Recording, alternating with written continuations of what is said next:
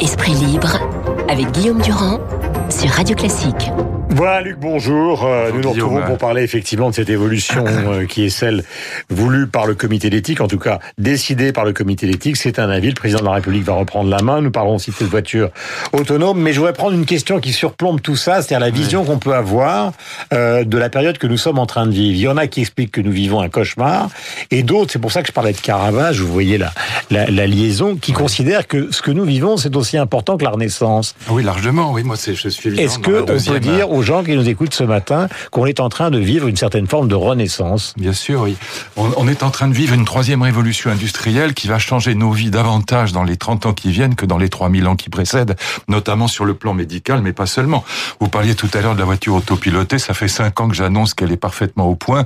Le seul problème qu'elle a, c'est comme elle est bourrée de capteurs et de lasers, elle est, chère. elle est très chère. Voilà, mais la dégressivité des coûts est extrêmement rapide. Moi, j'ai eu l'occasion de l'essayer, c'est fascinant. Euh, mais, mais, pardonnez-moi Luc, mais ça veut dire, euh, puisqu'il faut faire un peu de prospective, ça veut dire qu'à terme, euh, transport en commun, euh, ah, il y aura taxi, plus, il y aura plus de taxi. Ah, dans 25 ans ou 30 ans, il y aura plus un seul taxi dans Paris, bien sûr. Il y aura plus, non plus, on divisera par deux très rapidement le nombre de pilotes d'avion. Même chose pour les, les chauffeurs de camions. Il y a déjà des semi-remorques autopilotés qui font des livraisons dans le trafic aux États-Unis sans aucun chauffeur. Donc tout ça va évidemment impacter le monde du travail de manière colossale. Mais va l'impacter d'une manière dramatique ou d'une manière positive Non, ni dramatique ni positive. C'est plus compliqué que ça. Ce qui va se passer, c'est que un certain nombre de métiers vont disparaître, comme d'ailleurs ça a toujours été le cas depuis euh, de, depuis le, la naissance du capitalisme. Sauf que ce sera plus rapide. Par exemple, pour vous donner un, un cas de figure assez concret, euh, quand Edison euh, en 1880 exactement installe la première centrale électrique à vapeur à New York, à Manhattan, les et qu'il invente la, la, la, fameuse ampoule électrique à filament qui va éclairer toutes les villes du monde, les fabricants de bougies, mm. ils vont avoir 50 euh, ou 60 ans pour se retourner, si je puis dire, parce que avant que ça éclaire le fin mm. fond de l'Auvergne ou de la Corrèze, il faudra... Des... Alors là, ça accélère. Voilà, euh, quand les taxis ont été uberisés euh, en 2014 à Paris, euh, en six mois euh, ou en un an, euh, leur licence mm. a, le, le, prix de leur licence a été divisé par deux. Donc ça s'est allé très très vite parce qu'ils n'avaient rien vu venir, ce qui est d'ailleurs leur faute d'une certaine manière. Si c'était uberisé, Uber n'existerait pas. Donc la question qui doit, qu'on doit se poser euh, sur la question du travail, mmh c'est pas du tout la fin du travail qui est une thèse absurde, mais c'est le fait que des métiers vont disparaître, d'autres vont apparaître et que la transition entre les deux sera très difficile.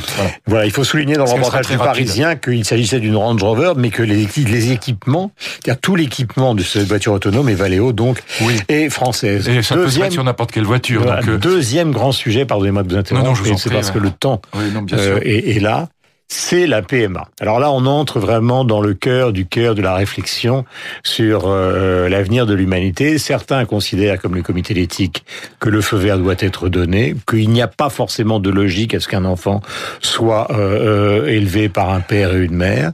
et d'autres considèrent qu'on est entré là dans un processus qui est effectivement ce que disait Michel Grossior, qui est le processus d'Aldous Huxley. Quelle est la réponse de Luc Ferry ce matin? D'abord, il faut rappeler que dans la, la, la vie, d'abord ça, ça n'est qu'un avis consultatif. Hein, hmm. C'est pas une législation, donc euh, reste. le Parlement, sera saisi avant la fin de l'année. Bien sûr, mais reste au Parlement à se prononcer. Dans l'avis du, du, du comité d'éthique, il y a euh, également euh, deux choses importantes. Il, il reste contre la GPA, c'est-à-dire les mères porteuses, donc ils y sont hostiles, à mon avis à juste titre, et ils sont également hostiles à la modification de la loi Leonetti-Claes sur euh, l'euthanasie et le service, le, le, comment dire, le suicide assisté, comme comme c'est le cas euh, notamment en Suisse où hmm les Suisses sont allés extrêmement loin mmh. dans la, la libéralisation du, du suicide assisté pas de l'euthanasie, mais du suicide assisté, ce qui est différent. Enfin, je vais pas entrer dans les détails, mais c'est pour dire que le comité d'éthique est extrêmement prudent.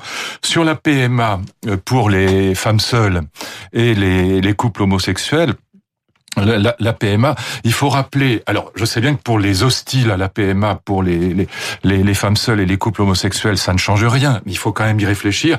Il faut rappeler que c'est autorisé à peu près partout en Europe. Mais vous leur diriez quoi ce matin bah, Ce que je leur dirais, c'est deux choses. Ceux qui ne supportent pas, parce que c'est qui ne supportent pas l'idée qu'une famille ne soit pas euh, ah, un enfant d'un père et d'une mère. À partir du moment où on a autorisé le mariage gay, ça allait avec.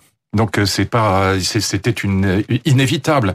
Donc le problème, c'est la manif pour tous, c'est contre le mariage gay. Donc à partir du moment où on autorise le mariage gay, euh, on autorisait forcément mmh. euh, les, les, personnes, puisqu'on a le droit d'adopter mmh. euh, dans un mariage gay, on autorisait les personnes mmh. qui vivent dans un mariage gay de toute façon à adopter des enfants et à les élever. Moi j'ai beaucoup de, je connais des amis très proches qui, qui sont deux garçons qui sont mariés qui élèvent des enfants. Bon, ce qu'on peut leur dire, c'est deux choses.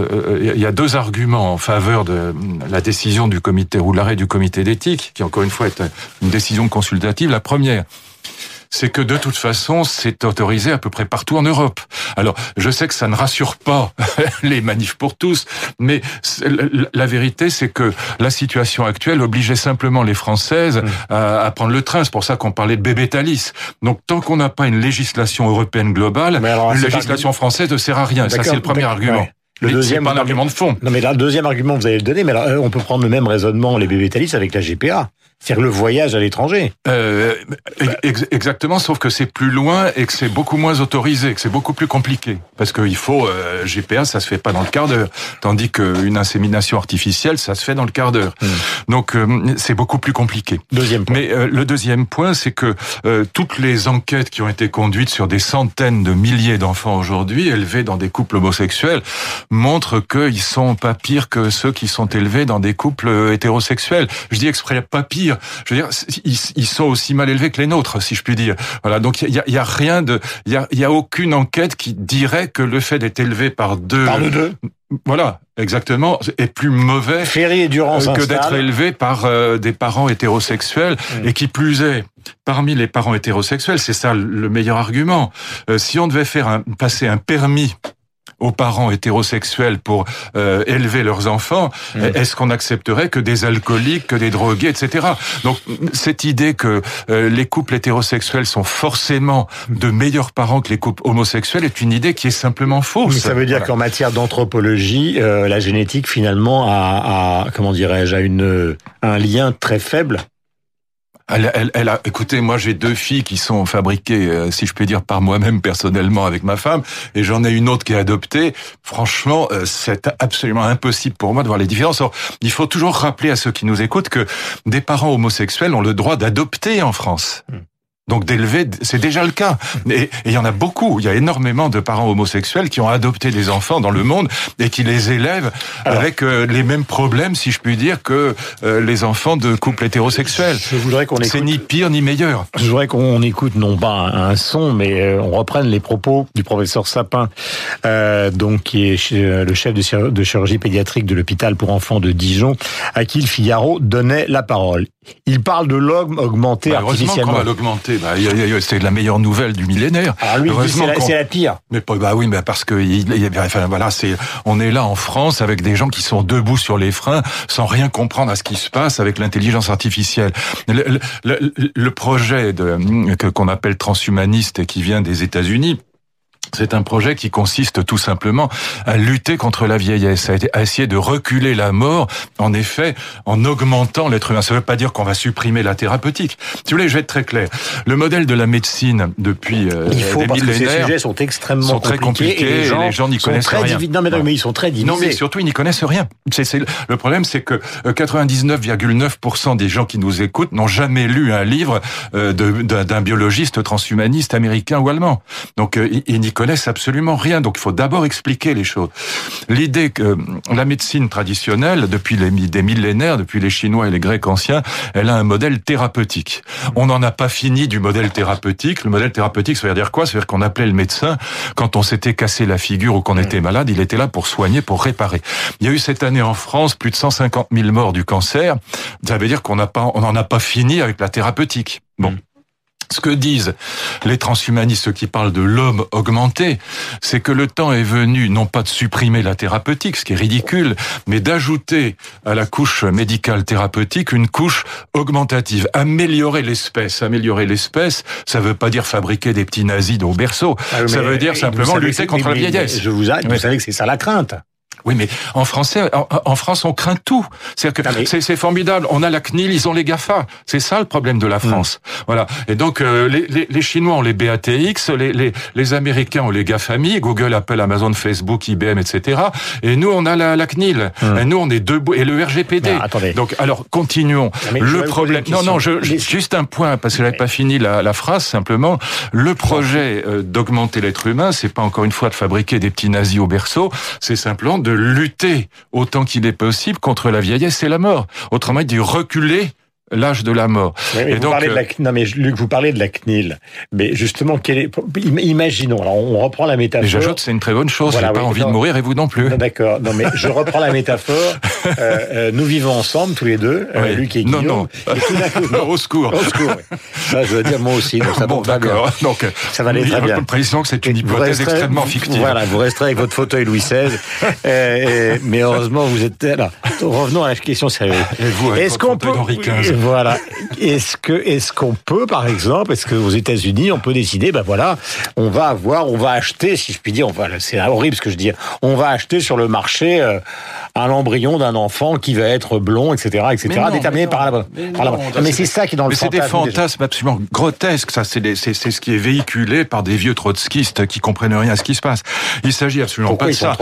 parce que très souvent, c'est en effet les antilibéraux, les trotskistes euh, qui se réveillent, et les zadistes qui disent voilà, c'est affreux ce qui se passe, on va mm. fabriquer des petits nazis au berceau. Mm. Ça n'a rien à voir. Ce qui se passe aujourd'hui. Scientifiquement, c'est possible de choisir les couleurs, la couleur des yeux, la couleur choses seront possibles, mais ça n'a aucun intérêt. Aux gens. Mais, mais bon, d'abord, je vois pas en quoi ce serait abominable de choisir la, la, couleur des yeux. Ça, ce serait simplement stupide. C'est pas ça le projet. Le projet, c'est de fabriquer des humains qui vivront plus longtemps, qui mm. vivront 150 ans, peut-être 200 ans, mais qui vivront beaucoup plus longtemps en très bonne. Mais mais, mais, si vous avez envie de crever, mais faites-le, faites, laissez la place aux autres, il n'y a aucun problème. Et donc, euh, pour y arriver, on pourra toujours se suicider.